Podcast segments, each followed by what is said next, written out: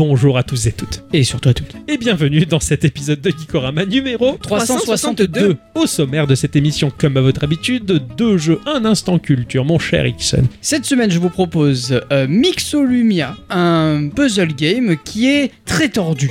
De mon côté, j'ai joué à Void Scrapper, un petit jeu tordu très sympa, dans lequel on va incarner un ferrailleur de l'espace dans un genre qui a la cote en ce moment. Je vous en parle tout à l'heure. Dans la partie culturelle, je vais vous raconter comment trois physiciens ont décidé de monter la start-up Proton Mail. Ce sera l'occasion d'évoquer tout plein de choses. Ah oui. Et pour finir, à l'instant Octocom, je vais vous parler d'un héros de jeu vidéo, non pas un héros dans un jeu, un héros qui joue au jeu. Geekorama, petit jeu. Grandes aventures S'il ne sort pas dans 5 secondes, je défonce la porte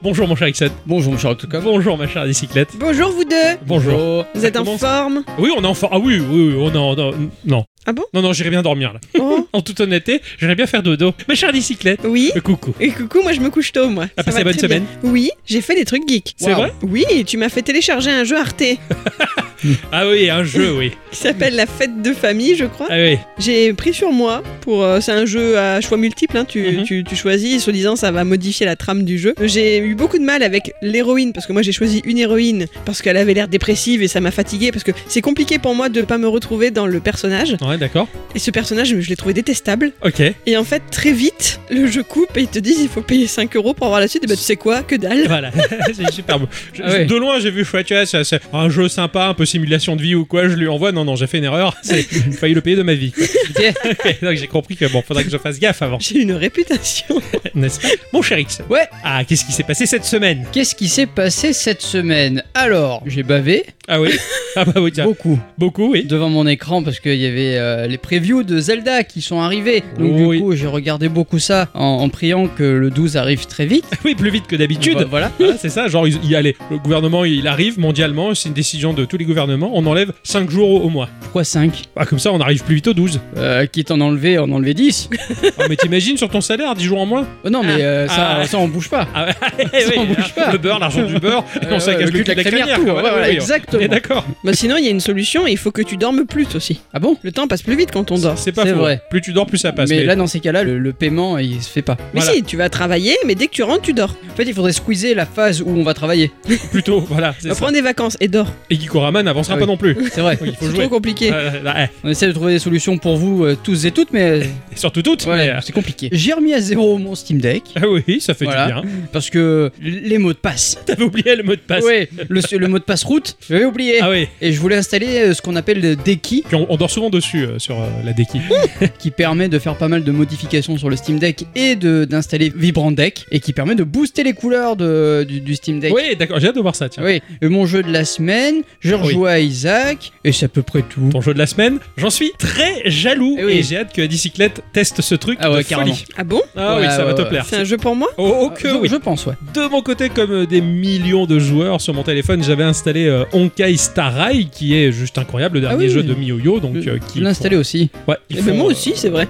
qui font Genshin Impact de base. Euh, en l'occurrence, bah, c'est vrai que Genshin Impact est très chouette tout ça, mais pff, il demande beaucoup d'investissement, alors que celui-ci il est plus axé euh, RPG tour par tour, donc avec du gacha, tout ce qui va bien, mais euh, pour le coup, c'est vrai que le jeu, eh, il souffre d'une qualité exceptionnelle. Oui. Ah ouais, J'ai pas encore réussi à aller euh, plus loin que la, la première phase où il y a pas mal de vidéos, etc. je suis sorti de la première phase, Voilà. la phase tuto, tout ça, il y en a à peu près pour une heure, c'est sûr. Ah ouais, pas quand t'en sors et que tu commences à avoir la liberté, Eh ouais, faut que je très, très très chouette, vraiment très très chouette. Donc vraiment un jeu de, de- de qualité avec, euh, bah, comme Genshin l'a déjà prouvé, la possibilité d'avancer sans payer, c'est faisable. Peut-être certes un peu plus long, mais c'est faisable. Et bah ce jeu-là, c'est un peu la même chose. Et sur le téléphone, la vache quoi, ça perd l'hypopète comme c'est beau. hein. Euh, oui. Ah vraiment. Et ben sinon, ce jeu-là m'a fortement donné envie d'un JRPG plus complet, plus colossal. Donc euh, j'ai relancé Xenoblade Chronicle 3 dans la mesure aussi il y a le DLC qui est sorti, le DLC qui est le choc pour moi et qui me fait halluciner. Donc je suis allé voir sur internet, je suis pas le seul à être choulqué, hein, euh.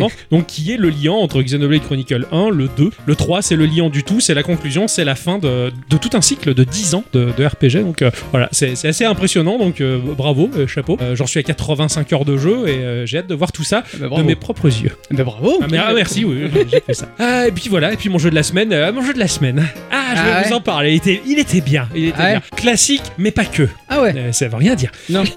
Et avant de rentrer dans le vif du sujet, hein, du coup, on va faire un petit tour de table quand même pour savoir s'il y a quelques news que vous avez envie de partager à nos auditrices et nos Ah, auditeurs. tout à fait. Ah bah vas-y. Euh, Digne d'un film de science-fiction, Brock Studio, petit studio indépendant français, s'est lancé comme défi fou de faire un jeu online sur Nintendo NES. C'est marrant le mot défi fou. Il y a défi Ah oui, fou, hein. a oui. Et pourtant, eh ben, ils l'ont fait. Un ils l'ont NES. fait. Le projet a été financé grâce à une campagne Kickstarter lancée le 24 avril dernier. Mmh. Son objectif de 40 000 euros, qui devait être atteint en un mois, a été dépassé en seulement deux jours. Oh la classe. Oh, stylé Brock Studio, à l'origine du projet, a été créé en 2017 à Clermont-Ferrand par deux personnes. Ils sont spécialisés dans la création de homebrew, des jeux ou des applications indépendantes réalisées par des fans qui ne rentrent pas dans le circuit commercial traditionnel. Certains, quand ils servent à craquer des titres, sont illégaux. D'accord, Bah, bravo. Pour craquer la Wii, il faut passer par un homebrew. c'est vrai. Pour les gros passionnés, l'idée est plus de continuer à faire vivre d'anciennes consoles comme ici la NES.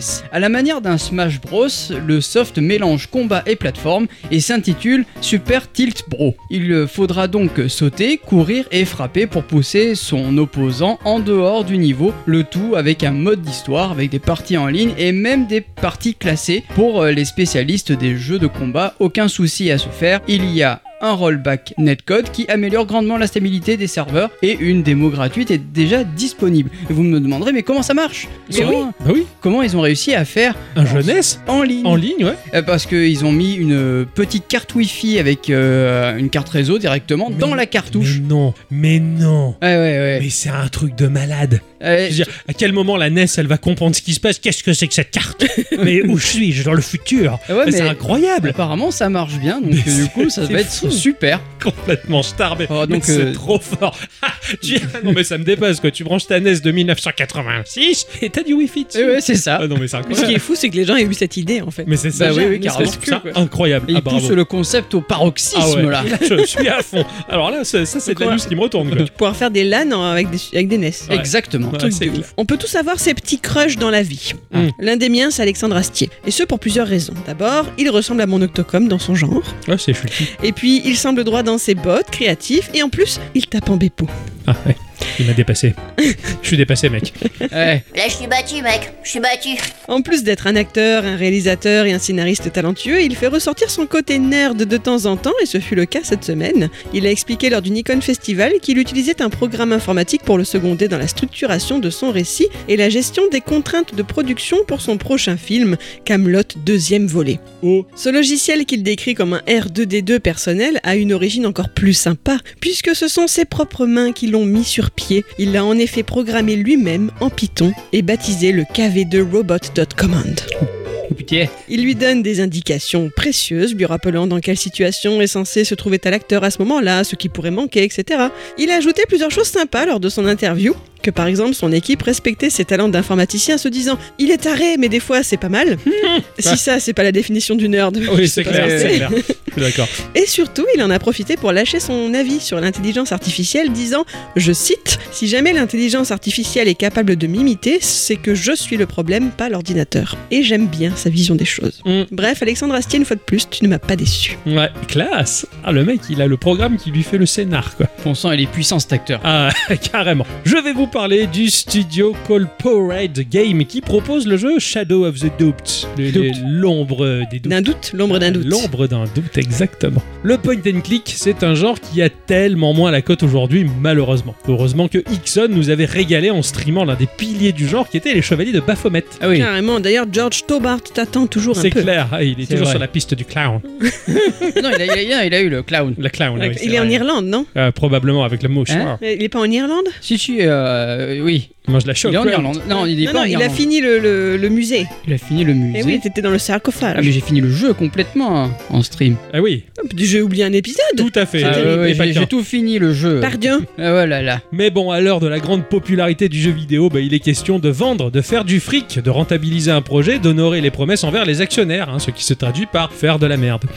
Car un monde régi par l'argent, les investissements et la rentabilité, bah, ça donne tout simplement un océan de crottes dans lequel euh, bah, la moindre valeur humaine est une image fausse qui sert à communiquer pour vendre encore plus et toujours. Alors sortir des jeux où il faut prendre le temps de réfléchir, passer des semaines sur une même énigme et littéralement hurler de joie quand on touche à la résolution, bah c'est pas vendeur. Alors euh, la masse de joueurs est impatiente, hein, forcément. Il lui faut tout, tout, tout de suite. Il faut mettre en surbrillance les objets importants, il faut dépenser les pièces pour acheter 4 indices, et le cinquième donne complètement la solution. Il faut aller rapidement voir sur un forum comment résoudre un passage qui nous bloque plus de 5 minutes. Comment le point and click peut survivre dans ce tumulte de médiocrité? C'est pas faux. alors là encore, seuls les indés aujourd'hui proposent aux demandeurs du point and click du vrai, qui s'appuie sur une narration solide et des petites zones blindées de détails pour pouvoir les fouiller méticuleusement. Et pire, il faut comprendre la logique de celles et ceux qui ont conçu les énigmes pour les résoudre. Oui, mais voilà que Shadow of the Duped arrive pour bousculer tout ça en mélangeant les genres. Alors non, pas de rogue, pas de deck building dans un point and click. Ce serait rigolo. Quoique, les enquêtes à mener sont générées aléatoirement. Oh, pitié. Oh. Le moteur fabrique quelque chose de solide et bien ficelé. On se retrouvera dans un univers typé Minecraft voxel. C'est blindé de shaders et d'effets plutôt fins pour offrir des reflets, des jeux d'ombre et de lumière pour construire une atmosphère plutôt polar. Ça se joue à la première personne et le jeu est un monde ouvert. Il va falloir se déplacer, observer, espionner, repérer les lieux, comprendre les routines des protagonistes, pirater de vieux systèmes informatiques typés années 80. L'ambiance a l'air terrible, le jeu semble regorgé d'idées et très sympa et il est déjà présent sur Steam en accès anticipé. Ça alors. Il faut que je regarde à quoi ça ressemble parce que je, je piche pas là. Vas-y, regarde. Ah oui, d'accord. Ah oui, les bonhommes, ils sont pas juste un gros cube, quoi. Non, non, non, c'est plus voxel, on va Mm, dire. C'est mm. plus constitué de petites Ouais, cubes. de petits voxels, voilà. Voilà. Ah oui, d'accord. Oui, parce que du coup, j'avais une vision très très carrée, moi. Ouais, non, pas tant que ça. Par contre, c'est très pixel dans le texture. marrant. Ah oui, hein. d'accord, ok, oui, je, je vois aussi. C'est beau en fait. C'est- ouais, c'est vraiment chouette. Ouais, c'est beau. Il y a des phases où t'as la pluie, les, les pavés luisants de Ah la ouais. ville, et tu dois te démerder à dénouer une enquête, mais qui est générée aléatoirement par le Ça- moteur. Ça, c'est fou, ça. Mais ça, c'est, je trouve ça assez. ah, Et apparemment, ça match bien, je dois dire. Ouais, classe. Intéressant, très intéressant. Ouais. Ouais, il y a un côté mannequin en bois. Non, ça a l'air très intéressant. Le, le- le concept est ouf. Tout à fait. Bon, on va reparler de nos amis français de chez Microïd. Ah Eh oui, Qu'est-ce parce qui nous que- prépare Et Ils aiment bien les adaptations de dessins animés en jeux vidéo. C'est vrai. Ils présentent aujourd'hui Inspector Gadget Mad Time Party, Wow. un titre entre l'aventure et le party game avec le cyber-policier qui va devoir affronter le Dr Gang et les agents de Mad. Dans Inspector Gadget Mad Time Party, nos héros doivent remonter dans le temps grâce à une machine, mais celle-ci a dératé et téléporte ses ancêtres dans le présent, à Metroville. Excellent 0 Les joueurs devront récupérer des boulons à travers des quêtes et des mini-jeux afin de euh, réparer la machine à remonter le temps. Nous retrouverons évidemment les personnages de la série comme Sophie, le chef Gontier et les agents de MAD dans des environnements tirés du dessin animé original. Inspector Gadget Mad Time Party est attendu dans le courant du mois de septembre 2023 sur PC, PlayStation 4, PlayStation 5 et Nintendo Switch. Oui, les possesseurs de Xbox seront boudés. Ah ouais? Bon, ouais, euh, on peut déjà le précommander pour 39,99€. Ouais. Ah, Il y avait des jeu. images euh, du jeu? Ouais, ça- c'est pas moche. D'accord. J'ai vu une image, mais Ok. C'est- Ah, c'est pas moche. Il y, a- stylé. il y a un côté dessin animé quand oui, il même y qui a un ressort. côté dessin Ah. C'est un peu la même patte graphique que Goldorak. Go- Goldorak, Ouais, ouais. ok, D'accord, d'accord, ça va ok. être très très joli, ouais, c'est clair. Ils doivent utiliser le même moteur. Oui, ah, tiens, oui, ouais, oui. quoi. Ah, qu'est-ce que j'ai hâte de retrouver Fino et tout ça, c'est trop bien. ah, je suis content, quoi, tiens. Ah ouais, tiens, ça me botte bien. De mon côté, cette deuxième news s'adresse à notre nana domo préféré. Ah, Mon cher Ixon, ouais. Oui. je sais Ah non, que tu celui. aimes bien les gadgets.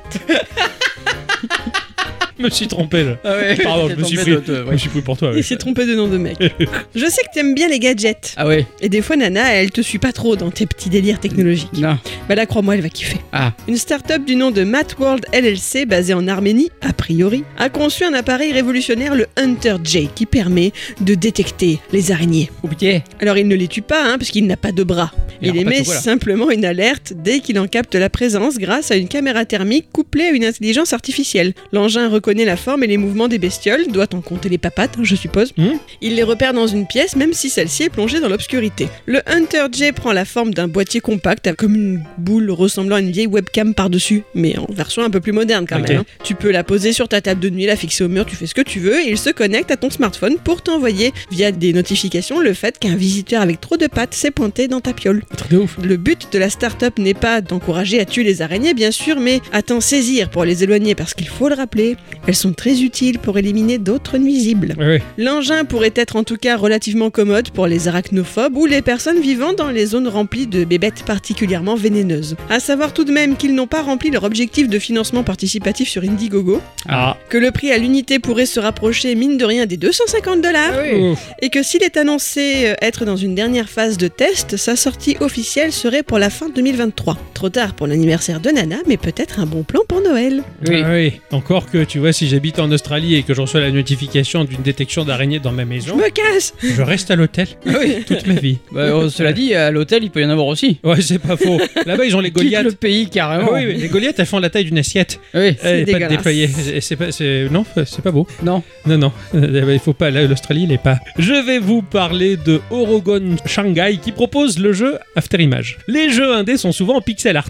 Hein, on le sait bien. Oui. Certains, ne sachant pas de quoi il en retourne, considèrent cet aspect graphique comme une facilité pour les développeurs. Bah, en fait, il n'en est rien. Car décomposer une animation image par image en pixels ou via des illustrations, et c'est la même chose en fin de compte. Pire encore, le pixel étant moins précis, il faut être salement doué pour faire comprendre au spectateur les choses en exagérant les mouvements, en usant d'astuces propres au métier. En outre, After Image lui présente le fantasme de tous les graphistes des années 90. Ils s'affranchissent du sprite en pixels et des palettes de couleurs réduites des machines de l'époque, et surtout, surtout d'un nombre un peu chiche d'images secondes qui grippaient les animations à l'époque. Ici, tout est illustré à la main et animé à la main comme un film d'animation traditionnel, comme un vrai dessin animé. On incarne une jeune femme qui se retrouve à fuir son village détruit par des divinités vengeresses. Les humains ne sont plus très nombreux dans ce monde car ils ont malheureusement tenté de se rebeller face à leur créateur. Ils ont joué, ils ont perdu.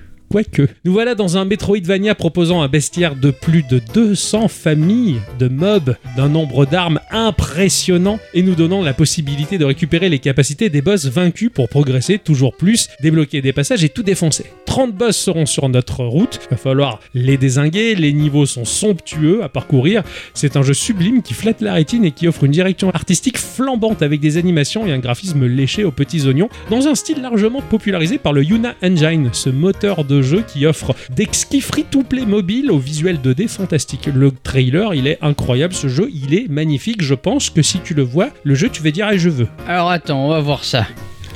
Ah putain, visuellement, j'ai rarement vu des jeux 2D aussi beaux. Vraiment, c'est incroyablissime. Ah oui, oh putain, oh oui, oh putain, c'est beau. Effectivement, le rendu est cool. C'est de la 2D, mais c'est animé à la main, en fait, quoi. C'est incroyable. Moi, je- il m'a- saisi ce jeu, quoi. Ah, J'avoue que là, euh, je, je, je veux bien, ouais. Ah, franchement, euh, je, je pense qu'au moins, teste-le pour voir si t'en fais un jeu geeko, mais vraiment. euh, Ah ouais, ça doit bien passer sur le Steam Check. eh oui, c'est ça. Avec le vibrant euh, deck, là, ça va, ça va, ça va donner. Les couleurs qui vont piquer. Ouais, ouais, ouais. Très très chouette, vraiment très très joli, vraiment les, les environnements sont magnifiques, ouais, il m'a fait rêver. Ainsi que se conclut ce tour de table, les enfants. Eh Oui. Que l'on va entrer dans le vif du sujet et que Ixon va nous vendre son jeu qui me rend terriblement envieux et qui va faire jouer à bicyclette tout à l'heure. Pas, si vieux que ça. hein. On va Non, C'est voir. vrai, c'est vrai. Cette semaine, j'ai joué à Mixolumia. Ok, ça marche. Non, je rigole.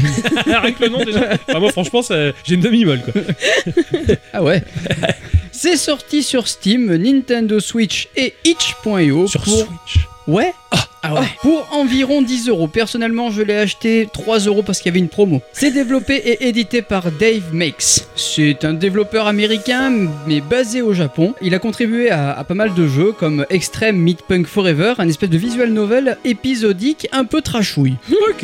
Ouais, un peu trashouille. Il a fait d'autres jeux aussi euh, bien à lui. Je vous conseille d'aller voir son itch.io parce que c'est pas mal. Dans sa team, il y a aussi deux filles. Il y a Jade Beckner, une compositrice, conceptrice sonore et interprète travaillant dans le jeu vidéo euh, sur une quinzaine de titres environ. Elle a notamment euh, bossé sur Blossom Tale, S- Sleeping Oui. King et euh, Best Friend Forever et encore bien d'autres Ouais. bien d'autres jeux. Il y a aussi Jasmine Cooper, hein, une compositrice et enseignante qui travaille dans le jeu, l'animation et elle fait beaucoup de choses à côté. Ok. Mixolumia est un puzzle game façon Tetris. À la seule différence, c'est que l'on ne va pas évoluer bah, dans, dans un, dans un cadre, mais bien dans un losange, centré au milieu de l'écran, et des blocs de quatre couleurs différentes vont descendre du haut du losange, et il faudra déposer les blocs de façon à ce que l'on arrive à faire un carré ou trois couleurs identiques pour faire disparaître ces blocs. Ok. C'est comme Tetris, Trois couleurs identiques? Ouais. Tu matches trois couleurs, minimum, c'est ça Mais donc le, la pièce, elle est dans un seul tenant. En un cube, c'est ça C'est que des cubes Ouais, c'est Ouais. des- c'est que des cubes à 45 degrés. D'accord. En losange. Tout est travers en Ouais, fait. ouais. Ouais, c'est ça. Ah ouais, ouais. Tu- Exactement. Et donc il en faut trois pour que ça disparaisse. Ouais, ou Minimum. faire un, un carré. Ouais. Il y a quatre couleurs au total, mais euh, la plus grande difficulté réside dans le fait que le terrain donc soit en losange et que les blocs descendent eux aussi sous forme de losange comme on le disait. La formation des rangées et des carrés va être délicate car les blocs vont glisser et se scinder. Ah oui, comme dans euh, Lumins un peu, non? Exactement, ouais. Ouais. ouais, ouais, comme dans Lumins. euh. Ah, en fait, c'est un Ça, peu c'est comme c'est comme ces blocs de Dr Mario, les, les médicaments Ouais. de deux couleurs, mais eux, les blocs, ils se désolidarisent pas qu'il y a une partie dans le vide, tu vois. Là, pouf, ça se désolidarise et ça glisse. Et vu que c'est en diagonale, ça doit être très perturbant. C'est très perturbant. Alors après tu, tu chopes le coup, tu vas te mettre un bloc pour arrêter la glissade. Ouais, tu fabriques des cales en fait. Exactement, Ah ouais. exactement. Ah ouais, d'accord. Alors on peut évidemment faire rotationner les couleurs hein, pour euh, placer à l'endroit euh, souhaité avec la gâchette LB. Qu'est-ce qu'il y a? C'est moche ce mot, ça n'existe pas. C'est moi qui le dis tout le temps alors que ce mot n'existe Passionné. pas. Chaque fois, Ça m'influence quoi J'adore, j'adore. Ça pivote. Alors on peut évidemment faire pivoter les couleurs pour placer la couleur à l'endroit souhaité avec la gâchette LB et on peut voir aussi où va atterrir la pièce parce qu'elle va être en transparence à l'opposé. D'accord. Oui, d'accord. Comme dans. Tetris. Comme Ouais. dans Tetris, Ouais. exactement pareil. On va déplacer les blocs avec le stick et on peut placer le bloc d'un coup en baissant le stick vers le bas Ok. Il y a un hard drop donc. Ouais, exactement. Il y a une Donc, réserve le- Non, il n'y a pas de réserve. Ah. Mais on peut voir le bloc qui va venir ensuite. Ouais. Alors petite précision, il n'y a qu'une seule forme de bloc, hein, comme on le disait. Il n'y a pas comme dans Tetris ou Puyo Puyo des blocs en forme de L ou de Z. Tu vois, Mm. c'est que des carrés. D'accord. Ok. Ça doit pas être évident du coup. Non, ah non, pas Ah du tout. c'est un coup à prendre. Exactement. Non mais là, on finit l'émission, je vous le dis, hein, je me mets debout, je vais chercher ma Switch, je le jette. Ah ouais, carrément. je le cool. Tu le. Ah, Il je le jette. Comme ça il me il, montre. le jette. Ah ouais, non Parce mais que moi j'ai pas la Switch, j'ai pas. Non mais sinon, il y, a- il y a le Steam Deck. Oui, ça fait peur, c'est trop gros. Et sinon, je t'allume le PC. Il y a toutes que des solutions. Comme vous pouvez vous en douter, le gameplay est ultra dépaysant. Le fait que les blocs soient inclinés à 45 degrés et qu'elles glissent peuvent euh, rendre un peu fou. Mais on s'y fait après quelques, quelques parties, mon cerveau s'y est fait. Et j'ai fait de jolis combos, bien que je ne sache pas trop comment j'ai fait. Parce que ça, ça fait un peu comme dans Puyo Puyo, euh, il faut prévoir et ça donne des trucs de ouf. Bon, moi je sais pas prévoir. Ouais, Par contre, euh, ça fait quand même des trucs de ouf. ouais, j'aimais, ouais, tu vas essayer de, en fonction du positionnement, d'anticiper en te disant s'il y a tel bloc qui tombe là, ça, ça va glisser. comme- Faut Exactement. vite réfléchir avant que le bloc touche, touche la surface. Mais des quoi. fois, tu vois, tu positionnes tes blocs, tu dis ah putain, je vais perdre, et puis tu mets un bloc, t'as pas vu ce qui allait se passer, et Ouais. puis d'un coup, tout commence à disparaître, et c'est beau. Ah ouais. ah ouais, c'est trop beau quoi. Il y a un but du jeu, à part vider la zone. Monter le plus haut possible dans les levels et débloquer les autres levels. D'accord, donc c'est par level. Il faudra donc aussi faire attention, pour faire disparaître les blocs, il faudra qu'ils soient collés. Et alors ça, j'insiste, parce que moi, je me suis fait avoir. Vu que c'est des losanges, tu peux avoir des couleurs côte à côte, mais Ouais. ils seront quand même séparés par un autre bloc qui est au milieu. Ouais, d'accord, ok. Ouais, c'est- ben- En fait, il faut vraiment faire une ligne, on va dire. Voilà, c'est ça. Il faut que les côtés du bloc soient côte à côte et pas la pointe. Ouais, ah ouais, d'accord. Oui, oui, ok. Il faut pas faire de diagonale en Voilà, fait. Que tout- exactement. Vu que c'est dans un losange, un carré de travers, hein, Oui. je- figure géométrique, euh, oui, en fait, forcément, tu, ça, ça machine. là. Voilà, moi je me suis fait avoir plein, plein, plein de fois. Et, et- et c'est c'est Ah oui. pas cool, c'est pas cool, ça, Ah oui. ça ruine une stratégie, bordel de Je merde. comprends. Et puis faire un- une surface de jeu en, en carré euh, de travers, c'est les explications qui sont de travers. Et oui, oui, oui, complètement. C'est très difficile à expliquer. Autour de ce losange où le jeu va se passer, il y aura du coup le timer, le niveau, le nombre de lignes que l'on a effectuées et le score. Rien de plus. Pour terminer la campagne, il faudra débloquer les 5 mondes qui sont disponibles. Mixo Lumia est un peu comme Tetris Effect. Il donne des émotions et même si on perd, c'est pas grave. J'ai Ouais, je regarde Adi dans les yeux en lui faisant oui. La compte Taras achète le jeu, quoi. Il est trop bien. Autant Tetris Effect, il en fait des caisses que moi, les émotions, euh, elles, passent, elles passent par le sphincter, tu vois. Alors que là, c'est le cœur qui parle. Ce jeu est Je t'ai vu, je t'ai, je l'ai vu dans tes yeux Ah que oui. t'étais à fond. Ah, tu ouais. l'as pas vu dans son sphincter Ah non, ça, j'avais eu un peu de mal, différence de pardon. Tetris Effect, ouais. Euh, voilà, même si tu perds, c'est pas grave. J'ai été ultra étonné de ne pas m'énerver alors que en fait j'avais perdu la partie. tu vois Et c'est pas grave, c'était bien. Le graphisme il est minimaliste et sa bande son, eh ben ça fait tout, je trouve. Mais c'est trop bien parce que c'est pour moi un peu comme Lumines ou Tetris Effect, les mouvements que tu fais quand tu fais pivoter tes blocs, ça s'emboîte parfaitement à la musique de fond. Exactement. C'est trop bien. Du coup, côté graphisme, on n'a pas grand chose. On a l'espace en fond, et quand on fait disparaître des blocs, il y a une- juste une petite pulsation colorée qui va apparaître. C'est tout. Et la musique, elle est très calme, très lofi, et quand les lignes vont disparaître, ça agrémente un peu la musique dans la même tonalité, et c'est grandiose. Il y a rien, et c'est Ouais, je suis grandiose. d'accord, c'est incroyable. C'est parfaitement dosé quoi. Ça me fait un peu le même effet que Elec Head, Oui. ce, ce platformer étrange, tu vois, où tu jouais oui. cette... il y avait le petit rien. robot qui était très Ouais. joli. ouais. Voilà, bah, il était très joli mais il, y a- il était Mais très, dépouillé. Oui, oui, oui. Il Lui était beau dans sa Voilà. simplicité. ouais. Lui fait le même effet, je trouve. Au plus on va jouer et au plus on va débloquer des modes de jeu. Il y a le mode marathon où on va devoir enlever 450 blocs, le mode endless, le mode contre la montre, le mode intense qui rajoute du défi et le mode relax.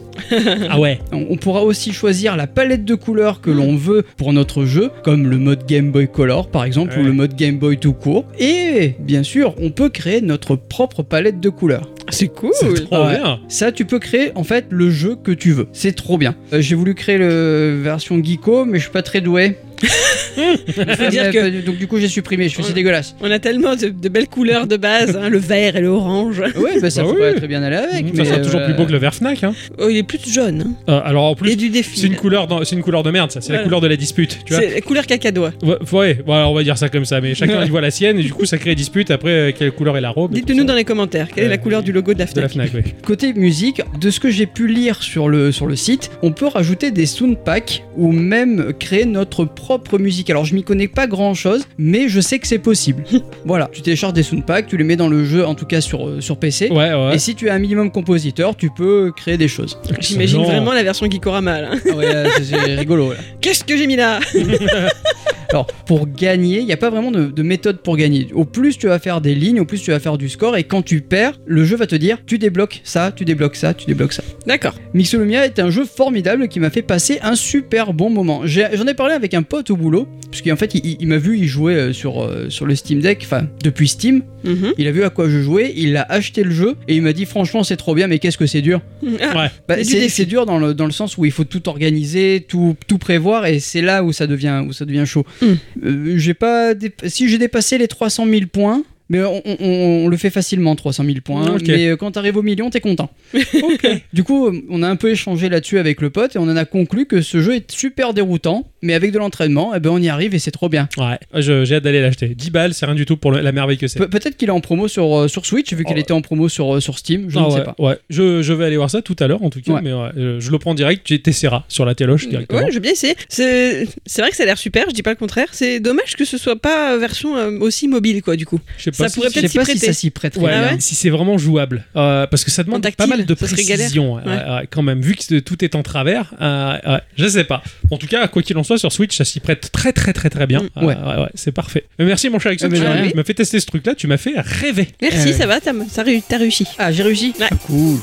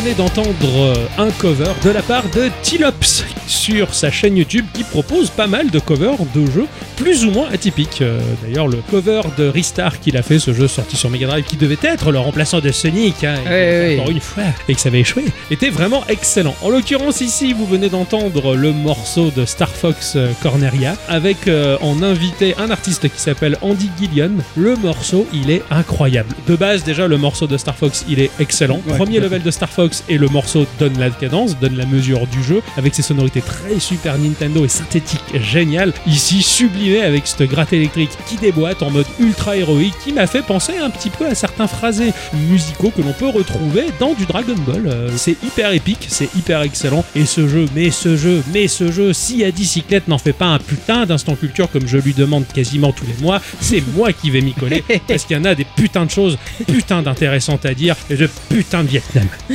Et c'est tout ce que j'ai à dire à ce sujet. Moi, je sais pas, j'étais pas né, connard. Ah ouais, non, ce morceau, il m'a, il m'a tellement en- emballé qu'il fait partie de mon trop, t- le trop 3, le, le trop toi. Tu vois, c'est au-delà du top 3. Ah ouais, ouais, c'est tu le vois, top. où il y avait euh, Violent Emotion, le Ouais, thème ouais, de Guile refait par le groupe interne à Capcom, ou le thème de Giorno euh, en 8 bits par Ah ouais. euh, Bran Flake, c'est bien euh, celui-ci, il s'inscrit maintenant dans le top 3. C'est le truc gagnant, quoi. Ouais, carrément. Mais j'ai fait. Oui. j'ai joué à un truc, je me suis dit, putain, Oh. on, a, euh, on, en, on en met trop dans Geeko. Ah on non, en met est- trop de non, on ce... n'est pas, on n'est pas dans le métro, non. Alors, on met trop de ces jeux-là.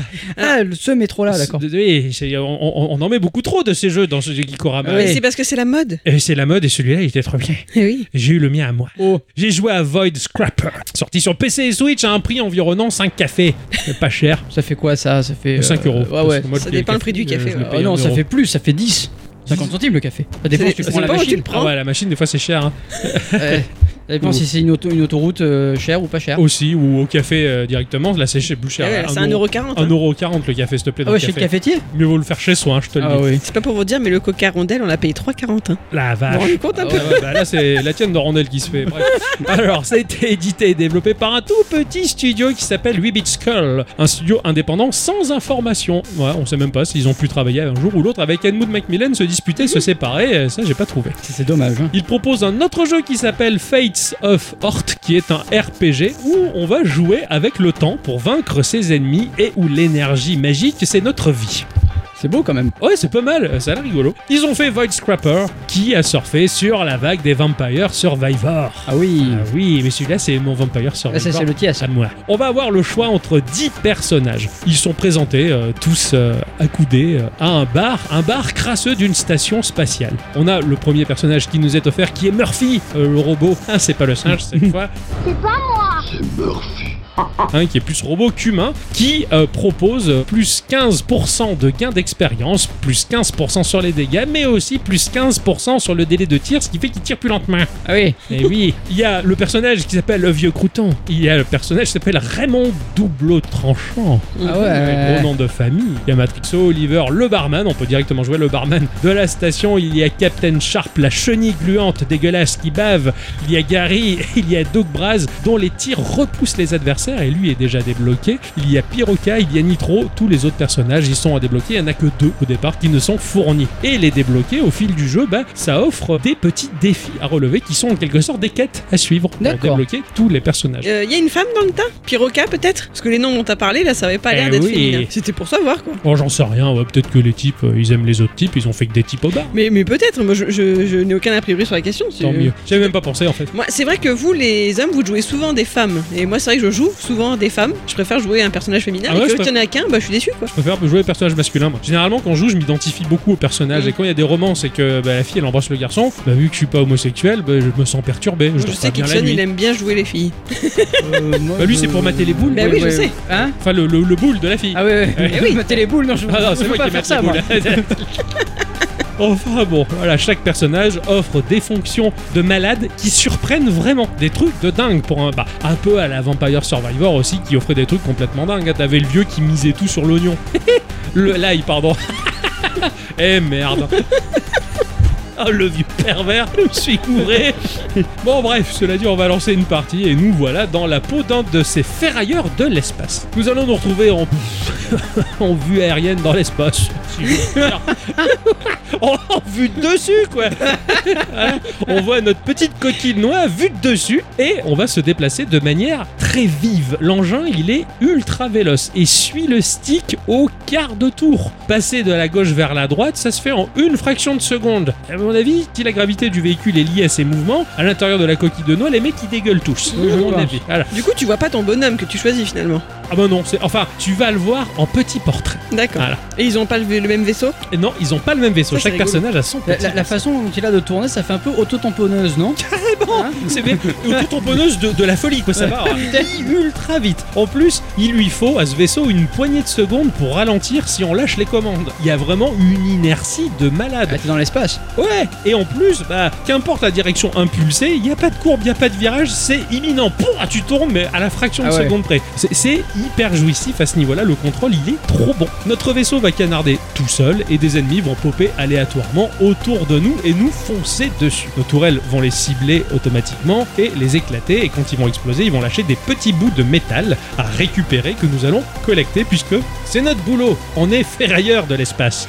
Ça va être en quelque sorte l'XP à collecter qui va monter au fur et à mesure. Ça va être visible dans une barre qui prend tout le haut de l'écran. Une fois que le level est au max, le jeu se met en pause. Classique, il y a trois upgrades à récupérer et on doit en choisir une des trois. Ça peut être divers et varié, hein, des attaques différentes pour améliorer nos tourelles. On peut avoir un mortier qui va faire une AOE, un dégât de zone aléatoirement, ou des missiles ou des lasers, etc. Les armes ne manquent pas des mitrailleuses et tout ça. Il y a aussi des améliorations de gameplay à débloquer, comme par exemple avoir ce qu'ils appellent un, un orbital. Dans Isaac, on sait parfaitement ce que c'est. Là, en l'occurrence, c'est un drone qui va tourner autour de notre engin et on va plus ou moins upgrader la vitesse de ces orbitaux en forcément récoltant de l'XP. Toutes ces cartes d'amélioration sont classées par carte de bronze, carte d'argent et carte or, Mhm. qui ont toutes une valeur et une fonction plus importante en fonction de son rang. Tu peux revendre les autres? On peut s'en débarrasser à un moment quand on débloque la fonction. Les cartes d'armes, en l'occurrence, vont être droppées par le biais de boss qui vont popper régulièrement. On joue et d'un coup, t'as une alerte et t'as le portrait d'un connard en bas qui dit Eh, Je vais te fracasser. Il arrive, il cherche à te fracasser, c'est le boss. À chaque fois, ils ont une petite phrase, tu vois, une petite phrase de, de contexte. Tout comme de temps en temps, tu as ton personnage qui apparaît dans le cadre en bas et qui va répliquer, qui va répondre, qui fait ses commentaires par rapport à sa mission. Du coup, c'est full français. Il est entièrement traduit en Ok, français. cool. ouais. Les boss, à la différence des autres mobs, bon, déjà, ils sont énormes. Enfin, au départ, ils sont un peu plus gros. Ils sont toujours plus gros que les autres adversaires. Mais quand les adversaires, ils commencent à être très gros, le boss, il est encore plus très gros. Ah ouais, ok. Oui, euh, jusqu'au boss de fin de zone, quand tu arrives à un certain level où ça prend les trois quarts de l'écran. Ok. Ouais. Il se déplace super vite. Tu seras toujours à une vitesse légèrement supérieure au boss, mais il te talonne au cul, mais de ouf. Ils sont ultra menaçants, les boss. Heureusement, tu as une touche qui te permet de dasher. Il y a un temps de recharge qui est assez lent, et là encore, ça peut s'upgrader au fur et à mesure pour gagner en temps de recharge. Mais ouais, heureusement que tu peux dasher. Nous avons 3 PV ou 3 boucliers en l'occurrence que l'on peut recharger par le biais d'un level up quand on a ramassé suffisamment de petites pièces de métal ou aléatoirement des boucliers peuvent popper n'importe où sur la map. C'est indiqué et tu vas un peu comme le poulet finalement de Vampire Survivor. D'accord, oui, oui, oui. Certaines améliorations coïncident avec nos fonctions primaires, comme par exemple le déclenchement d'une arme en particulier au moment où tu dashes. Ça c'était sympa, j'en ai une un moment qui faisait des tirs supplémentaires bien puissants juste au moment où je dash. J'arrêtais pas de dasher juste pour le plaisir. Je dashais mais sans impulser de direction sur mon stick. Donc en fait le dash il s'épuisait dans le vide, le, vaisseau restait fixe, si tu veux, mais ça permettait de canarder. Ou alors par exemple quand tu changes de direction, bah ça déclenche une arme en particulier. Voilà, t'as beaucoup de choix et ça se débloque au fur et à mesure que tu joues. Sur le bord droit de l'écran, il y a une jauge qui va monter en permanence. Une fois que cette jauge va arriver au max, on passe un level de menace supplémentaire. C'est-à-dire que c'est un level en fait. Donc euh, bah, tu as le level de menace 1, 2, 3, 4 et ça monte au fur et à mesure. Et à chaque level de menace, tu as le maximum de vaisseaux adverses qui va augmenter dans ta partie et leur vitesse également. D'accord. Donc plus tu montes le niveau de menace et plus il y aura du monde au balcon. Les vaisseaux adverses sont de plus en plus gros comme je le disais, ils peuvent tirer et le jeu a tendance un peu à se transformer en presque shoot them up. Tu te retrouves au milieu de la mêlée, c'est un enfer parce qu'il faut éviter leurs tirs mais en même temps il faut éviter eux Eh oui. pas perdre un point de bouclier. Le truc qui est sympa, c'est que quand tu gagnes des cartes d'upgrade d'armes, quand tu tues un boss, si tu récupères trois cartes de la même famille, ton arme elle passe en mode gold. Et elle est beaucoup plus puissante. Elle Ah ouais. chante Euh non. Ah. Parce que t'es déjà au plus près des étoiles. Oh. Ce qui est génial, c'est qu'au bas à gauche de l'écran, tu as la visu sur toutes tes améliorations, forme de petite carte, mais aussi tu vois tes armes et le temps de recharge de ces dernières, avec sur chacune une barre de chargement. D'accord, ouais. Plus tu vas upgrader leur vitesse de chargement, de tir, ah, le chargement il est ultra rapide, de tout, tout, tout, tout, tout, tout, ça, ça clignote limite, c'est épileptique, tu vois, mais t'as tout sous les yeux. C'est un ATB quelque part. Ouais, en quelque sorte, c'est ça. C'est quoi un ATB Alors l'ATB, c'est une barre d'action qui a été mise en place avec Final Fantasy VI. Si Action toolbar. Un, un truc du genre, on va dire. Action Toolbar. Final Fantasy était un jeu au tour par tour. Ouais. Mais en l'occurrence, tu avais l'ATB, c'était une barre de chargement qui, quand elle arrivait à terme, l'adversaire attaquait systématiquement, n'attendant pas forcément ton tour de jeu. Donc ce qui fait que ça te pressait dans Ah ton oui. tour par tour. Les améliorations permanentes que tu vas débloquer en dehors du jeu, hein, dans les options, hein, ça peut faire augmenter les dégâts globaux, le gain d'XP, la portée de ton collecteur de ferraille, parce qu'en quelque sorte tu es une sorte d'aimant, un morceau de ferraille quand tu tues les adversaires. Le gameplay, il est jouissif, la prise en main, elle est vraiment immédiate, et surtout que là, pour le coup, la jouabilité, elle est vraiment axée sur les déplacements de ton vaisseau. Vraiment, se déplacer dans ce jeu, c'est vital, et tout le sel du jeu est dans le déplacement. D'accord. Vraiment, je me suis retrouvé par rapport à la build de mon vaisseau à galérer à continuer à XP. Parce que les adversaires, au fur et à mesure, quand tu en as à peu près 6 à l'écran, ils sont tous en pack cumulé. Ouais. Ils ont un peu du mal, ils se bousculent et ils te poursuivent tout le temps. Et pour réussir à récupérer les pièces de métal quand tu en détruis certains, il faut faire le ménage là-dedans. Mais ils sont tellement compacts et énormes, j'avais pas les bonnes armes pour suffisamment les détruire, faire une percée dans cette mêlée pour la traverser et récupérer Ah l'XP. ouais, ouais. Je cherchais à les éloigner au fur et à mesure, mais c'est galère parce que t'as le boss qui arrive de l'autre côté. Vraiment, le déplacement, il est vital dans ce jeu. Tout est un jeu d'esquive et de dash au bon moment pour sortir de la mêlée quand t'arrives à faire une percée. C'est beaucoup plus dynamique que Vampire Survivor, là pour le coup, parce que les déplacements sont très très vifs, mais ça rend le jeu complètement addictif. Et puis, comme je le disais, c'est très contextualisé en fait. T'as vraiment des dialogues entre ton personnage dans son vaisseau spatial qui galère, ouais, c'est Carlin qui va me lâcher et tout ça. T'as un côté Han Solo, tu vois, dans le, le Faucon Millennium, et tu t'y crois un peu, quoi. Moi, Ah ouais, ouais. J'étais vraiment, vraiment le pilote de cette vieille coquille de noix toute trouée, dégueulasse, quoi. Enfin, c'était vraiment excellent. Le jeu, visuellement, c'est du pixel art typé 16 bits. hein. Le jeu reste fluide, même avec euh, 978 adversaires à l'écran. L'interface est soignée, qui nous laisse largement imaginer un univers à la Deep Rock ou ce côté industriel crasseux que l'on peut retrouver dans Star Citizen, par exemple. Il y a une profondeur qui est sympathique, qui représente l'espace. C'est joli. Tu peux afficher ou non un quadrillage. D'ailleurs, en parlant de ça, t'as pas mal d'options d'affichage, hein, comme tu peux afficher bah, les points de dégâts que les adversaires te font ou que tu fais en mode RPG, les tremblements d'écran, etc. Euh, ce titre, bah, il pousse le curseur un peu plus loin que les autres. Il creuse le genre, on va dire, profitant de la vague pour pouvoir améliorer ce qu'est le Vampire Survivor-like. La mode continue, c'est plutôt sympa. Ce jeu, il m'a un peu fait l'effet d'un jeu salle d'arcade, quoi. Je me suis vraiment bien imaginé dans Ah une ouais. salle d'arcade avec ses bruitages, sa musique chiptune. Enfin, il prenait bien place là dans une salle qui pue la clope et un peu crasseuse euh, où tu marches sur des tessons de bouteilles. Le jeu, il est malin, il est classe, avec son univers SF, ça tranche carrément avec ce qui est fait jusque-là, en tout cas. Puis ça permet de voir le genre être transcendé de plus en plus et apporter toujours plus, et même fusionner quelques genres supplémentaires, ça serait pas mal. Ah ouais. Et j'aime bien le Vampire Survivor-like, le tournant qu'il prend, ça continue, ça prend de l'ampleur et ça se modifie, c'est plutôt sympa. Ah ouais, une, une composante point and click. Ah oui Avec des tour- cartes. Ou Ah ouais. tour par tour, deck building roguelike. Ah ouais. Stylé. Void Scrapper, il était excellent. Vraiment, je me suis bien marré. De prime abord, j'ai vu ce jeu, je fais oh putain, c'est un shoot 'em up, je vais galérer, mais je vais le faire. Et c'était pas un shoot 'em up. Non. À m'a trompé. Et c'était trop bien. J'ai j'ai bien fait de m'a tromper. Il va falloir réviser le français maintenant. hein. Ma chère à bicyclette, oui, c'est les instants culture.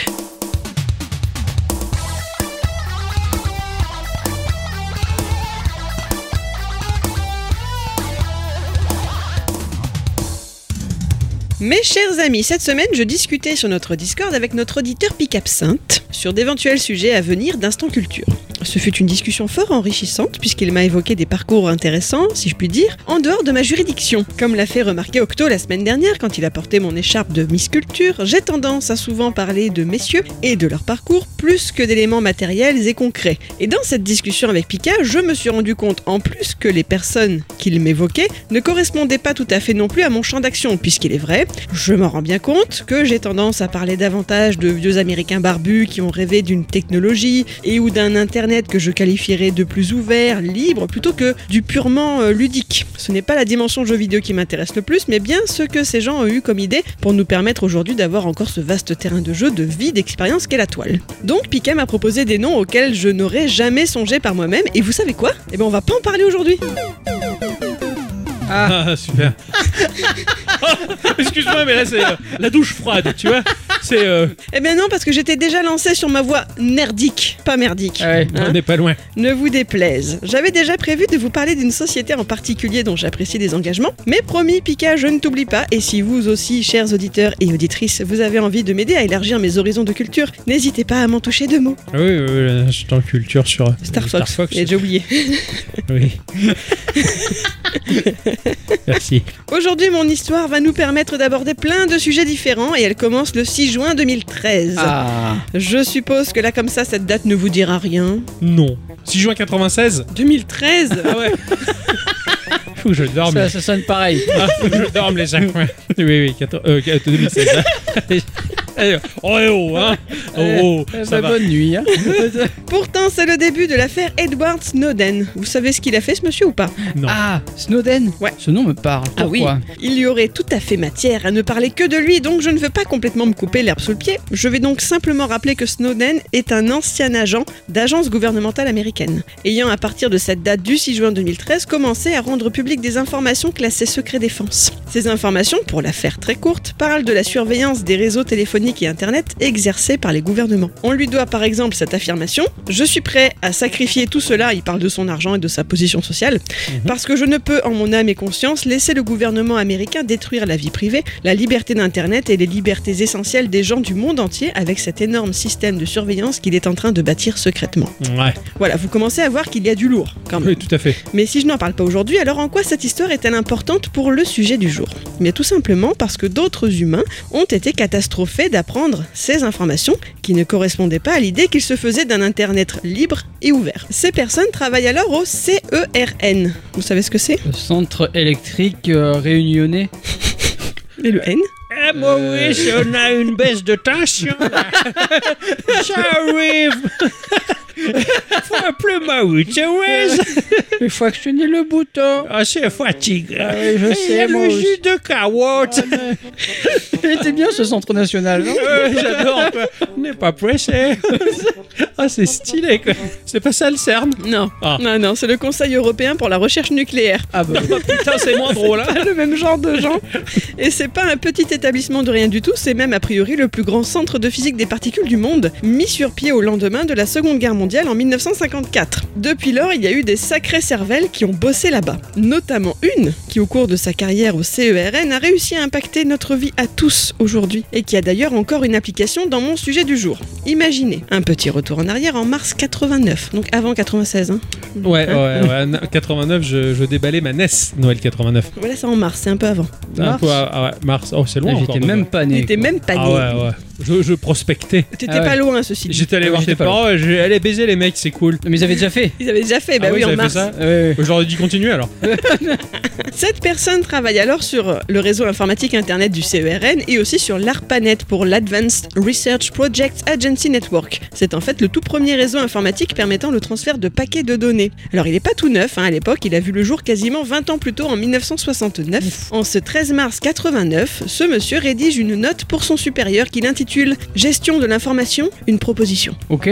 dans laquelle il évoque un projet de gestion d'information générale sur les accélérateurs et les expériences du CERN basé sur un système ingénieux d'hypertexte. Le chef en question, qui s'appelle Mickey Sandal, trouve à l'époque que cette idée semble vague mais prometteuse et permet donc à son collègue de bosser sur le sujet. Vous avez deviné qui c'est ou pas? Non. C'est Tim Berners-Lee. Mhm. Tu sais pas qui c'est? Mais j'en ai déjà parlé dans Geeko, je suis très choquée. C'est l'inventeur du boom. Oui, parce que plus tard il dira à la presse qu'il n'a, je cite, fait que prendre le principe d'hypertexte et le relier au principe du TCP et du DNS, et alors boum, ce fut le World Wide Web. Ah ouais. C'est l'inventeur d'Internet, le mec quand même. Putain, ouais, d'accord. Tim. Berners-Lee, il a été euh, anobli et tout quoi. Stylé. Ah ouais, bah c'est bien mieux que notre Macron qui anoblit, qui anoblit Jeff Bezos, quoi. hein. non, putain, ce relevé de sourcil. C'est vrai. Ah ouais, on a senti l'admiration là, hein, le geste. hein. Eh, les petits libraires qui crevaient de faim et les petits commerces. Regardez, Jeff Bezos, il a eu sa médaille. C'est beau. Ah bah lui, en tout cas, il mérite, tiens. Voilà. Je m'excuse d'avoir oublié qui c'était. Mais je ne savais pas qu'il bossait au CERN à l'époque. Ah, Moi non plus. Donc toujours au CERN, mais 25 ans plus tard, en 2014, il y a des types qui veulent retrouver trouver un Internet libre, militer en ce sens. Au départ, ils sont trois. Il y a Jason Stockman, Wei Sun et puis surtout il y a Andy Yen, a priori né à Taïwan. Il a également vécu aux États-Unis. Il a des diplômes en philosophie et physique d'Harvard. Il a fréquenté la Caltech, la même école que Gordon Moore dont je vous ai parlé début avril. Mhm. Et puis donc, il s'est retrouvé physicien des particules au CERN, tout comme ses deux autres copains sur lesquels j'ai moins trouvé d'infos. Ces trois-là, ce sont des scientifiques purs et durs, évoluant au milieu de milliers d'autres scientifiques, et se retrouvant tous ensemble du lundi au vendredi de midi à 14h à discuter à la cafétéria de ce qu'est en train de devenir Internet et de ce qu'ils pourraient faire pour y contribuer. Moi, dans ma tête, j'ai tout à fait la vision de Sheldon et euh, les nerds, tu Ah vois, oui, oui, dans leur oui, cafétéria. Pour moi, ils sont tous pareils. Ah ouais. Moi, je voyais les deux euh, au dernier sous-sol d'Haïti. Mais là, il faut les imaginer à la cafétéria. ça. Ouais, non, ils, vont- les les, deux, euh, ils y vont pas. Eh ouais, Ah non. non. Ah ouais, non, non, Ah ils non. sont comme nous. Euh, c'est nous, on est les techs. On est les, les derniers gobelins du chez Alors que Sheldon est physicien. Donc c'est vraiment ce genre de Ouais. Personne là, tu vois. Ils s'aperçoivent que depuis quelques années, Internet pousse à la perte de la notion de vie privée. Encore que nous, humains nés dans les années 80, on se souvient encore de ce qu'était la vie sans Internet. Exactement. Mais imaginons continuer sur cette voie-là pour 20 années supplémentaires. La nouvelle génération n'accordera plus du tout le même sens que le nôtre à la notion de vie Ah, privée. totalement. On se dit, bon allez, j'ai pas grand chose comme données sur la toile, mais au final, un humain lambda, on a plus qu'il ne le pense. Outre ce qu'il dépose lui-même, disons consciemment, il faut ajouter par exemple tous ses posts Facebook, toutes ses requêtes Google, école. Tous ses emails, etc. etc. Ouais. Parlons-en de l'email. Qu'est-ce que ça peut bien dire de nous Un email? Bah pas grand chose, c'est vrai. Ah, ça dépend ce qu'on y met dedans. Mais Et ouais. Bah attends. Ah non, mais ce- cette réponse était très correcte. Ouais, mais je veux dire, il y, a- l'email que tu. bonjour, j'en ai marre de la newsletter que j'ai reçue 40 fois. Arrêtez Ou alors, euh, bonjour Tati. Euh, j'ai fait, j'ai fait les courses aujourd'hui, j'ai dépensé tant. euh, je trouve que c'est pas juste. Il nous parle d'inflation alors que le prix du blé n'a jamais été aussi bas. Je déteste le gouvernement, tout ça. Ça, c'est le genre de mail, ça fait la popote hein, chez la. DST. Exactement. Et en plus, il faut imaginer. Je suis tellement fatigué que je suis en mode n'importe quoi. Oh, il a sorti le bateau. C'est clair. C'est le, le voyage là. Alors bon, ça peut dire beaucoup ou pas grand-chose, c'est vrai, mais sur une année et sur une vie entière, bah ça dit effectivement où nous sommes allés, qui nous avons rencontrés, parfois même ce à quoi l'on pense. Mhm. Et aujourd'hui, toutes ces données, avec les améliorations de la technologie, eh bien, elles vont rester accessibles pendant des années. Et pour certains, elles le seront même toujours après leur mort. En gros, nous avons complètement perdu le contrôle sur ces données-là. Suite à cette réflexion, nos trois messieurs ont donc trouvé leur cheval de bataille. Ce sera l'email. Avant, il y a de cela encore quelques décennies, quand vous souhaitiez écrire à quelqu'un, vous preniez une feuille de papier, un stylo, vous écriviez quelques mots dessus, vous glissiez la lettre dans une enveloppe, fermiez cette dernière et remettiez votre précieuse missive aux services postaux. Votre destinateur recevait le courrier deux ou trois jours plus tard, en ouvrait l'enveloppe, en sortait la lettre avant de prendre connaissance de son contenu, ainsi de suite. Aujourd'hui, écrit généralement un email, ce qui se présente plus ou moins de la même façon, une nouvelle feuille mais virtuelle, quelques mots et hop, on envoie son destinataire. Sauf que là, point d'enveloppe cachetée. On est plus sur le mode de communication de la carte postale, celui qui permet à quiconque tenant le joli bout de carton entre ses mains d'en découvrir le contenu. Et croyez-moi, quand on parle d'email, il y a bien plus qu'un facteur qui peut en découvrir plus sur votre vie.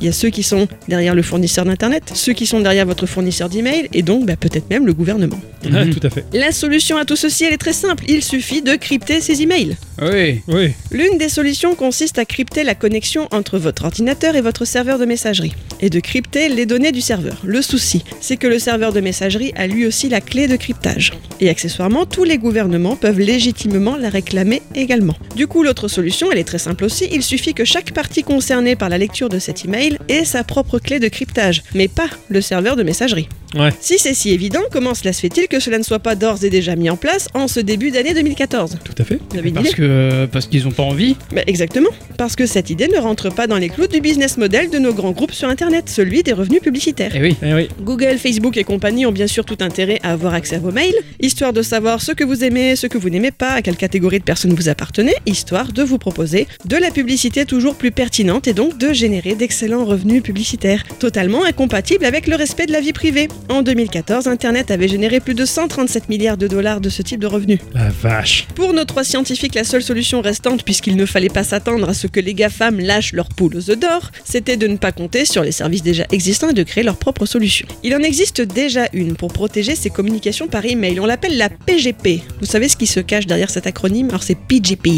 in English. Ah, je sais pas. C'est la Pretty Good Privacy. Autrement dit, euh, la plutôt bonne confidentialité. Ah oui. À peu près. à peu près, ouais, c'est c'est pas mal. Globalement, ça marche. oui. C'est J'adore c'est ce le nom. slogan, tu vois ça. Je trouve ça terrible. Globalement, ça marche. Think different à peu près. si, si vous y arrivez, parce que c'est pas évident. C'est écrit en petit en dessous.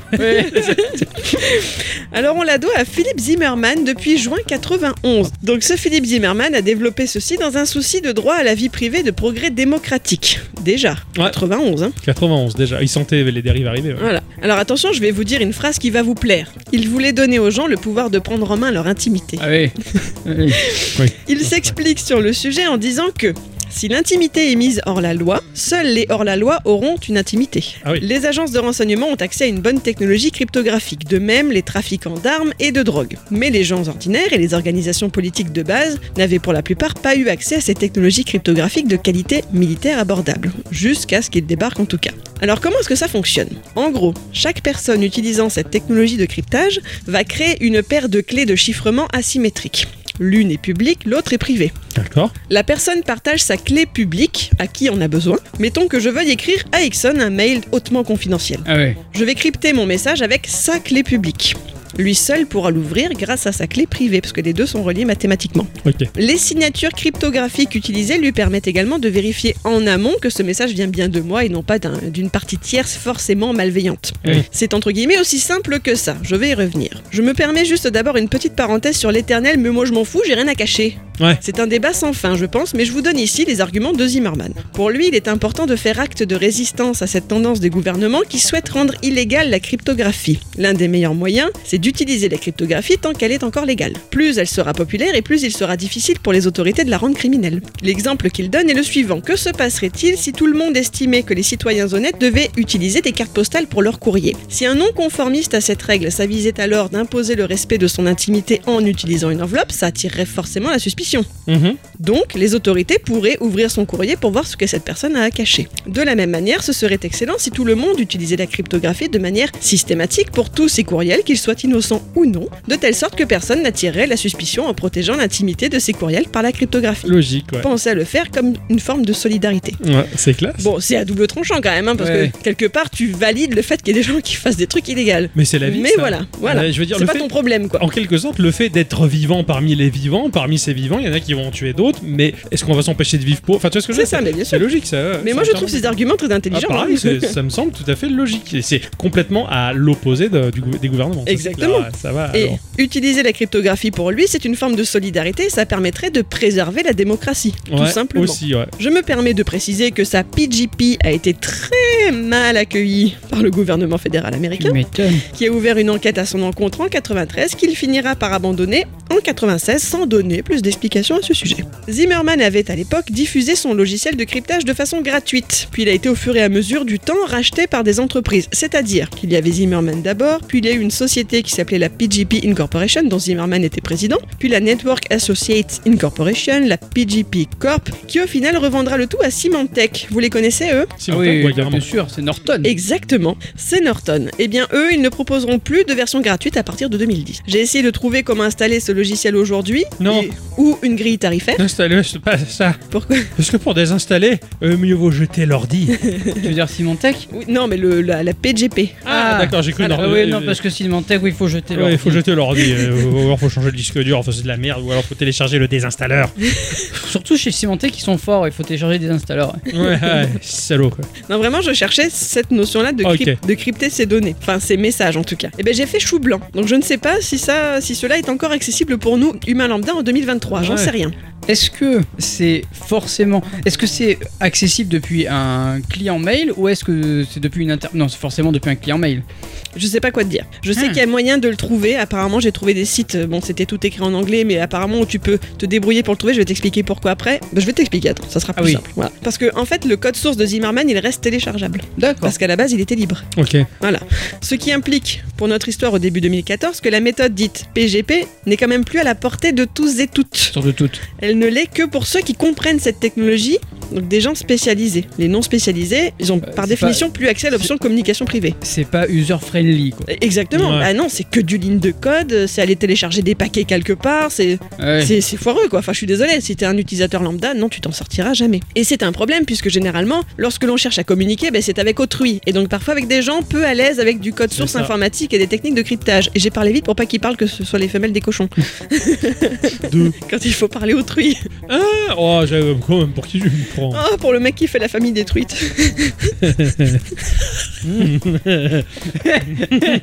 Andy Yen et ses collègues se décident à lancer leur propre start-up permettant de rendre facilement accessible la méthode PGP pour tous et toutes. Est-ce que vous en connaissez le nom? Non. Non. Non? Eh bien, comme l'explique Yen lui-même, une fois encore, ils sont tous physiciens en charge de bosser sur un immense accélérateur de particules. Ils ont fait appel à toute leur créativité scientifique pour se trouver un nom sympa. Vous savez ce que ça fait un accélérateur de particules Ça accélère les particules. Ça génère la collision de protons. Donc ils se sont appelés Proton Mail. Ah, Ah putain Ah Les mêmes qui ont fait Proton VPN après Exactement. Ah. Donc je vois que ce service vous parle davantage maintenant. Eh Oui, parce que c'est seul qui est gratuit sur iOS.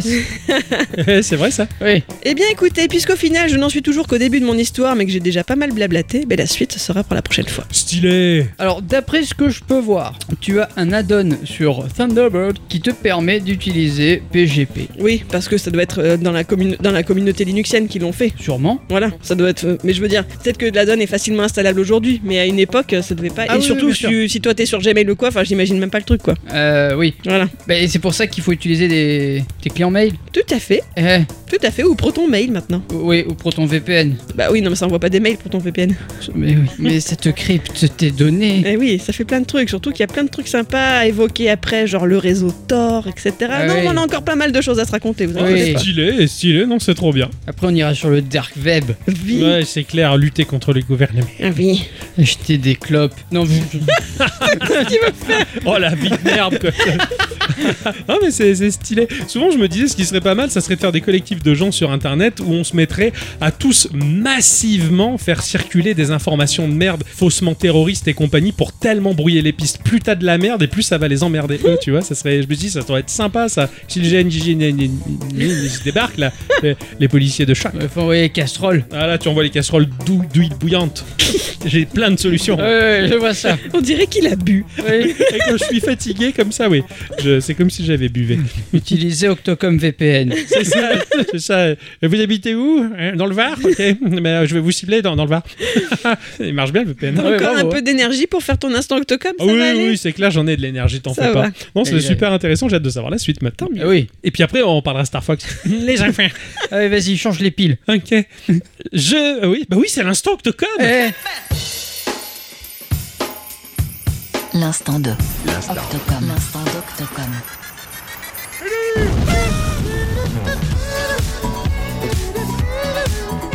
L'instant d'Octocom. Octocom. L'instant d'Octocom.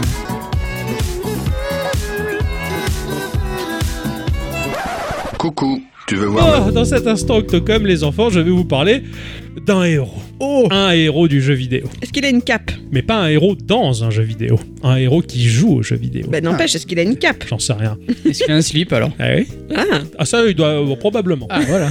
Mario a fait bien du chemin. Depuis sa première version qui a démocratisé largement le platformer avec un scrolling qui nous suit, chose qui était tout bonnement impossible à faire sur les ordinateurs de l'époque. Et pourtant, la NES, toute faiblarde qu'elle était, elle a réalisé un tour de force qui a ouvert la voie à un genre énorme. C'est fou de se dire que les ordinateurs de l'époque, ils pas le scrolling qui bougeait. Et la NES, elle a fait. Révolution. le scrolling automatique, tu veux dire? Le scrolling, enfin, le mouvement d'écran qui suit ton personnage. Et genre Prince of Persia, il y avait pas? Non, c'était des écrans fixes. Sur ordinateur, c'était. Ah oui, c'est vrai, non, mais t'as raison. Ils non, mais c'était le temps que je vois, avec le, le hack de... C'est pas les mecs de Doom qui ont essayé de faire Oui, exactement, c'est ça, c'est les mecs de Doom qui ont réussi, enfin Carmack et, et- et Romero, qui ont réussi à faire le premier scrolling en mouvement sur un platformer. Ah, tout à fait, c'était très compliqué à l'époque. Beaucoup s'accordent à dire que Super Mario World sur, sur Super NES reste incontestablement le meilleur platformer au monde. Oh oui. J'ai joué la semaine précédente et j'avoue qu'il est vraiment incroyable. Eh bien sûr. Vraiment incroyable, si bien que dans les années 2000, nombreuses sont les communautés au Japon qui hackent le jeu pour le modifier l'améliorer, poursuivre l'aventure, le transformer en RPG ou offrir des suites dignes des enfers de Lost Level. Oui. En 2007, un joueur japonais, répondant au pseudonyme de Kaizo, décide de troller un copain à lui. Son copain, il se la pète, il dit qu'il est le meilleur joueur de la planète entière en termes de platformer. Alors Kaizo hack Mario World et sort Kaizo World, un jeu qui a pour but de tuer son copain. À chaque seconde, tout est piégeur, tout est compliqué et d'une difficulté extrême, d'une puterie infernale. Mais les joueurs voient en Kaizo World un défi à relever. Là où 96% de la population mondiale n'y voit que frustration et impossibilité, 4% se régalent et relèvent le défi. Ouais, c'est pas le genre de truc qu'on va mettre dans notre euh, channel défi de la semaine. Non, non. non, parce que RLC va encore gagner. Kaizo World est aux antipodes de ce qu'est Mario à son origine. Là où tout n'est qu'évidence et indication implicite via le level design, Kaizo World est obscur et injuste, mais faisable pour les plus acharnés et ils sont pas nombreux. Pour fêter les 30 ans de Mario, Nintendo offre un concept peu commun. Ils sortent Mario Maker, une idée qui bien sûr est née de l'ère des années 2000 où ces petites communautés hackaient Mario World. L'idée est depuis longtemps dans les tuyaux chez Nintendo, depuis Mario Paint en 92. Non. Le fait de bouger des éléments, de peindre avec la souris, sont dit, eh, si on fabriquait un petit level, euh, bon, ça VGT, ça Vegeta, ça Trunks aussi, Ça sent Goku un peu. un peu. L'idée de Mario Maker pouvait effrayer chez Nintendo, mais à cette période des 30 ans du plombier, y a rien qui va. La Wii U, c'est une catastrophe, un flop intergalactique, et Satoru Iwata s'est éteint. Alors, pourquoi ne pas ouvrir la boîte de Pandore et offrir aux joueurs Mario Maker? L'outil, cela dit, est pensé pour ne pas vampiriser les épisodes canoniques de la série. Ces derniers sont brillants en termes de level design, progressif, ultra bien dosé, car soumis à un manifeste bien précis, lui-même fidèle à un état d'esprit qui évolue particulièrement lentement. Un peu comme la Warner lorsqu'elle fabrique des cartoons. Roadrunner et Tom et Jerry, par exemple, sont définis par des règles strictes qui tracent une limite à ne pas franchir pour garder une cohérence dans le medley de gags et surtout pour favoriser un environnement restreint. Car dans les restrictions, le génie, est systématiquement mieux stimulé. D'où l'avalanche d'idées de gameplay géniales dans les jeux indépendants qui ne profitent pas de millions de dollars ni de moteurs graphiques à la pointe. Mario Maker est conçu comme un outil dédié au Kaizo. En un mois, c'est 3 millions de levels qui ont été fabriqués par les joueurs, plus difficiles aux plus easy. Il y en a pour tous les goûts, mais aucun ne permet de fabriquer un jeu Mario comme Nintendo le ferait dans ses épisodes phares. Tour de force de la part de Nintendo qui lâche un ovni pour les joueurs, mais un délire parfaitement maîtrisé en interne. Bryden Moore est un joueur presque comme les autres. Il se procure le jeu et il ne se doute pas qu'il va devenir une légende vivante, le héros. Il est fan de Kaizo. Mario Maker est le choix le plus évident pour lui, c'est un Kaizo Maker en fait, qui permet de distribuer simplement ses créations sur internet avec le système de partage intégré au jeu. Il se lance alors pendant 3 mois dans la création du niveau le plus difficile au monde, le niveau de la mort, comme l'aurait nommé un gamin de 8 ans. Le truc, c'est que pour partager un level dans Mario Maker, bah, il faut le valider, hein, il faut terminer son level. Et le niveau de la mort, eh ben, il est tellement compliqué que Bryden, bah, il a du mal.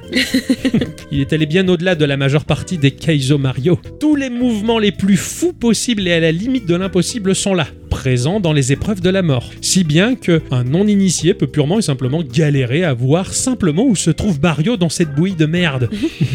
Le level est divisé en 4 sections, dure 10 minutes et ne propose aucun checkpoint. Les streamers habitués à ce genre de level considèrent que c'est tout bonnement pas faisable, mais Bryden, lui, décide que c'est possible avec un entraînement intensif. Mario offre un objet que l'on appelle le P-Switch. Vous savez, le petit bouton bleu sur lequel il y a la lettre P dessus. Ouais.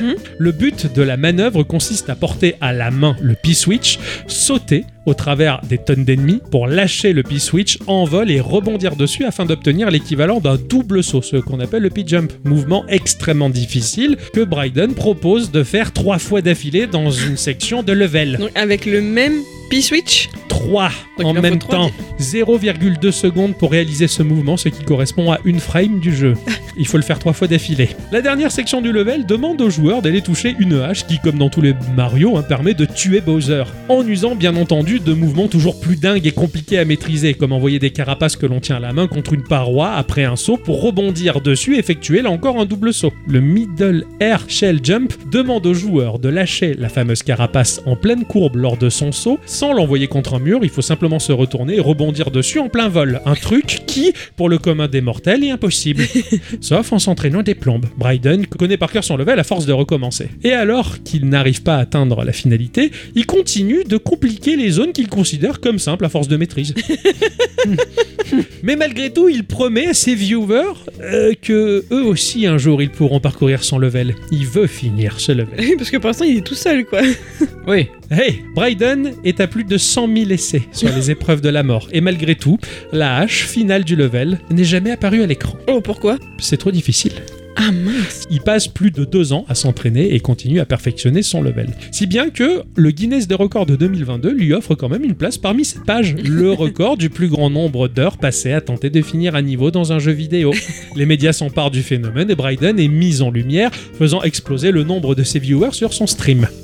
2000 heures passées à tenter de réaliser l'impossible. Internet, bien sûr, c'est le visage de l'humanité avec toutes ses facettes. Et la plus moche s'exprime. hein. La voix de celles et ceux qui buglent, qui râlent, qui forgent une mauvaise image de quelque chose qui pourrait être bien, hein, qui n'ont aucune vertu et qui prétendent que la critique négative fait avancer le monde. Alors il défonce Bryden en le jugeant de fou, que son level est con, impossible et qu'il gâche sa vie à faire de la merde sur un délire frénétique qui n'a pas de sens. Les trolls, quoi. Les cons d'internet. Ceux-là même qui vont te dire Euh, nul ton truc, sale mouton. 980 jours plus tard, il tente toujours de réaliser l'impossible.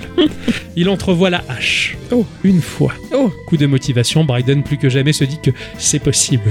Je l'ai vu. Mais il ne la reverra plus pendant très longtemps. Entre-temps, Nintendo annonce euh, le 28 juin 2019 la venue de Mario Maker 2. Bonne nouvelle? Pas vraiment. À la sortie du jeu, les serveurs de Mario Maker 1 vont fermer. Oh non, il n'y a pas moyen de rapatrier. Fin 2020, c'est fini. Clap de fin. Les portes numériques se fermeront. Bryden a la pression. Il se doit de réaliser l'impossible plus vite que prévu. 2019, il atteint deux fois la salle de la hache et en 2021, il ne la voit qu'une seule fois. L'année avance et Bryden garde espoir. Il reste un battant plus que jamais. Et en plus, Nintendo repousse la fermeture de ses serveurs au 31 mars 2021. Ouf. Bryden voit la hache. Il s'en rapproche, comme jamais, et meurt avant de l'effleurer, avant de toucher le moindre pixel de cet objet devenu divin dans sa tête.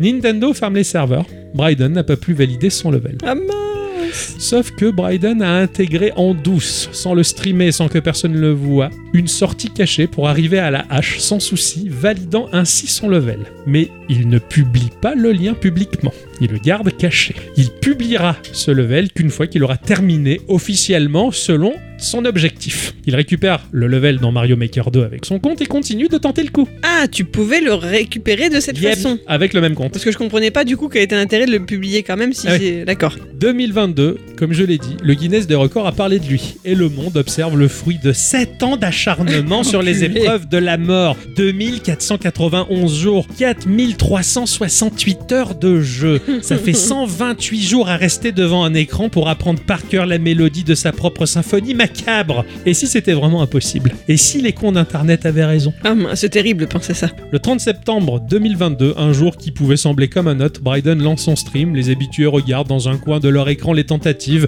de ce joueur acharné, et l'une d'entre elles fut la bonne, Non. le perfect, Il a le one touché la hache. Il a touché la hache, il a fini son level, il a validé comme il avait dit. Oh, il a dû hurler. Ou alors non, il est resté con. J'ai regardé, c'était énorme. c'était énormissime. C'est et t'as vraiment, j'ai vu le truc. Tu, quand tu connais le background de l'histoire, mais t'as as, l'émotion. Tu dis mais c'est c'est fou. Bryden a réussi. Il a fait. Il a tenu sa promesse. Il a réalisé et validé le level de Kaizo Mario le plus difficile au monde. C'est un exploit un peu fou, totalement pour certains, mais il a fait. Bryden est devenu l'une des légendes du jeu vidéo la plus importante au monde. C'est le seul à avoir fait ça. C'est le seul à s'être autant acharné sur un level de Mario. Il a été tenace comme seul un seul humain pouvait l'être. Mm. C'était Bryden, c'est mon héros. Bravo. Bravo.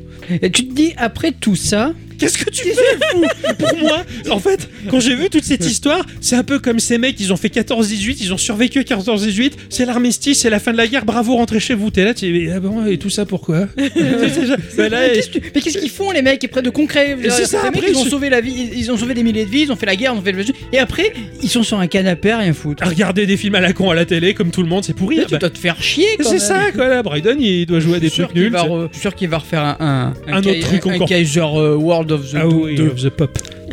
C'était trop bien. C'est l'histoire de ce héros m'a trop, Ah ouais. m'a trop plu. J'avais envie de vous la partager. Eh ben, merci. Merci beaucoup. Et ben c'est ainsi que se conclut cet épisode, les enfants. Eh ben oui. L'émission se termine encore. La prochaine va être rigolote. Ah ouais. La prochaine est Ah, moi j'ai hâte. Hein. Ah oui. Oh là là, qu'est-ce que j'ai hâte. Tu hein. sais ce qu'on va faire, hein Oh putain. Ah ouais Si je sais, Ah ouais j'en suis sûr. Moi, ce que je sais, c'est qu'on raccroche les micros et on va parler de ce qu'on va faire. hein. oui, mais moi je sais déjà. Ah, bah. l'ambiance. Est-ce qu'il y aura des bougies Probablement. Ah ouais, on, On va se toucher fera, le bout des doigts. on se fera couler la cire sur le corps. Oh là. Il y aura des bandes de lettres là. Ah ouais, tu vas voir. On va s'arracher les poils. Ah, exactement. Mais t'écouterais qui qui t'écoutera jamais. Bref. On se retrouve la semaine prochaine. On remercie tous et toutes Surtout toutes. d'avoir écouté cet épisode jusque-là. On vous fait des Bisous.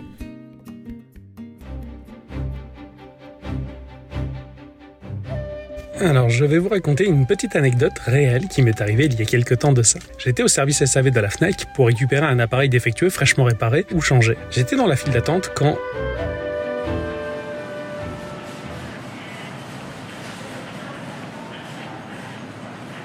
Personne suivante. Oui, bonjour monsieur. J'ai déposé au SAV un appareil il y a deux semaines de ça et je viens le récupérer aujourd'hui. J'ai reçu la notification par mail. Voilà, ceci est mon numéro de dossier. Oui. Euh, attendez, une seconde. Euh, attendez, hein, bougez pas une seconde que. Ah merde. Euh, Ah la vache.